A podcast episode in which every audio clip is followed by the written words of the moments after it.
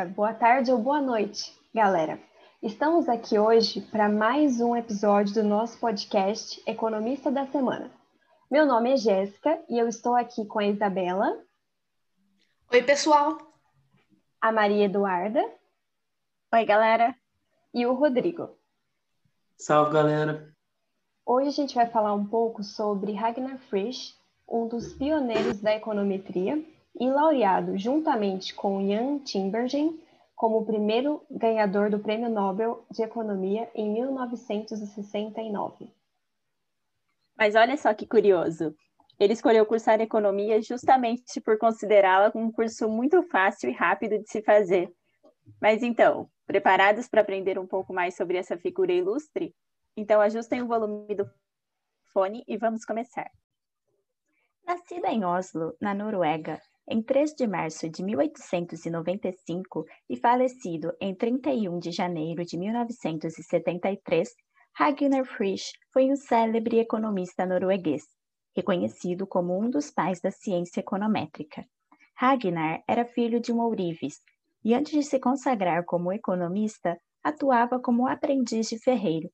Mas, por insistência de sua mãe, que achava que ele deveria frequentar uma universidade, Frisch acabou ingressando na vida acadêmica, escolhendo cursar economia na Universidade de Oslo, na qual ele se formou em 1919. Foi também nessa mesma universidade em que Frisch tornou-se doutor em estatística matemática em 1926, após dedicar anos de estudo aprimorando seus conhecimentos no exterior, estudando em países como França, Alemanha, Inglaterra, Estados Unidos e Itália. Assim, em virtude do excelente repertório intelectual adquirido, Ragnar construiu uma admirável carreira profissional. Mas isso quem vai explicar melhor é a Jéssica. Certo, Jéssica? É isso mesmo, Duda. Falando sobre a carreira do economista, depois que adquiriu seu PhD em matemática e estatística, Ragnar torna-se professor titular na mesma universidade, na Universidade de Oslo, em 1931. Em seus trabalhos acadêmicos, foi um dos pioneiros no desenvolvimento de formulações matemáticas para a economia. Os estudos que empreendeu foram fundamentais para que a ciência econômica ganhasse o rigor de uma ciência aplicada. Mas esse tópico sobre o trabalho acadêmico de Ragnar será melhor abordado pelo Rodrigo e pela Isabela logo à frente. Além de atuar na academia, o economista também desempenhou papéis públicos. Ao participar da formação do Instituto de Pesquisa Econômica da Universidade de Yale e também ao prestar consultorias para diversas agências estatísticas.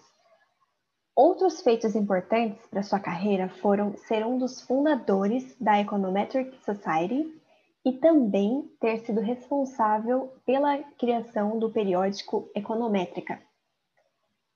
Ambas as instituições são voltadas para a propagação do debate econômico, a primeira sendo uma comunidade científica cujo foco é avançar na produção econômica através da aplicação de métodos matemáticos e estatísticos, e a segunda publica artigos em muitas áreas da economia. Agora eu vou contar algumas curiosidades ou fofocas sobre o economista. Além de Ragnar ser considerado pai da econometria, ele teve que dividir o seu prêmio Nobel com outro companheiro, com Timbergen, que também teve um papel crucial na economia e que Ragnar manteve contato durante toda a vida. A principal influência que Ragnar exerceu em Timbergen foi na elaboração de um modelo que captasse tanto a dinâmica da economia nos seus preceitos teóricos quanto em seus dados reais. A curiosidade aqui é que o irmão de Timbergen também ganhou um prêmio Nobel, só que em física. Isso configura um caso bastante raro em que dois membros da família ganharam o prêmio. Outra curiosidade e também um fato terrível é que Ragnar viveu a Segunda Guerra Mundial e durante a ocupação da Noruega pela Alemanha nazista, o acadêmico foi preso em três campos de concentração entre 1943 a 1944. Depois que o conflito cessou, o economista recuperou seu cargo como professor na Universidade de Oslo, em que permaneceu até sua morte em 1973. E por último, a última curiosidade e também a mais inusitada é que o hobby do economista era a apicultura, que consiste na criação de abelhas com ferrão. Agora que fechei com chave de ouro as curiosidades sobre o economista, passo a bola para a Isabela falar sobre os feitos acadêmicos de Hagner. Em 1969, Frisch recebeu o primeiro prêmio Nobel de Economia por ter desenvolvido e aplicado modelos dinâmicos na análise de processos econômicos. Ele foi um dos pioneiros na modelagem econométrica, isto é, no uso de técnicas estatísticas e matemáticas que permitissem que hipóteses econômicas fossem testadas. Inclusive, foi Frisch quem cunhou o termo econometria para se referir a esses estudos, além de ter sido um dos fundadores da Sociedade Econométrica em 1930. As décadas de trabalhos e pesquisas de Frisch foram relevantes porque ele buscou garantir que a teoria econômica tivesse um respaldo matemático que faltava até então. E assim a economia deixou de ter a perspectiva tão vaga que tinha antes e deu lugar a sistemas matemáticos que pudessem descrever as relações entre as variáveis econômicas. Nessa nova linha de pesquisa, é possível citar a criação do modelo Hawking Horse em 1933 como um dos passos iniciais de Frisch. Esse foi um modelo de pequeno porte que buscava capturar os efeitos reais em uma economia, considerando todas as relações entre ciclos de produção e conseguindo refletir os dados observados. A partir desse modelo, foram introduzidos dois mecanismos para explicar o ciclo econômico: o de propagação e o de impulso, elementos importantes para a modelagem macroeconômica.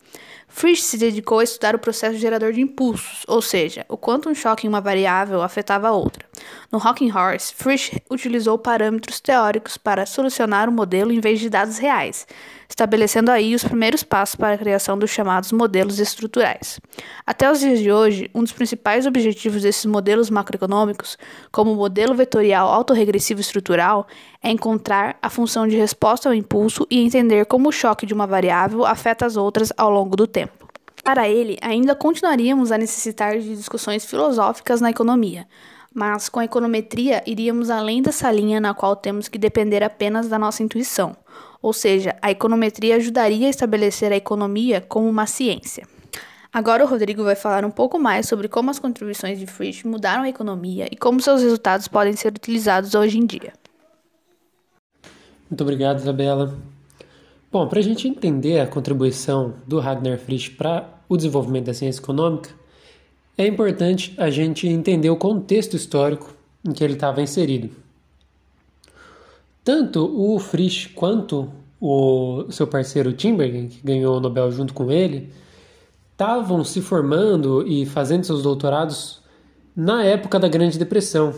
Os dois terminaram o doutorado antes que o Keynes publicasse a teoria geral. É, isso fez com que eles, o desenvolvimento do, do pensamento deles, estivesse pautado por essa crise tão grande que estava acontecendo. Além disso, a grande quantidade de crises na economia mundial de, desde 1870 criou uma grande demanda por economistas que fossem capazes de prever o comportamento da economia nas crises, durante os, os ciclos econômicos, e, e principalmente prever como a economia ia se comportar no futuro.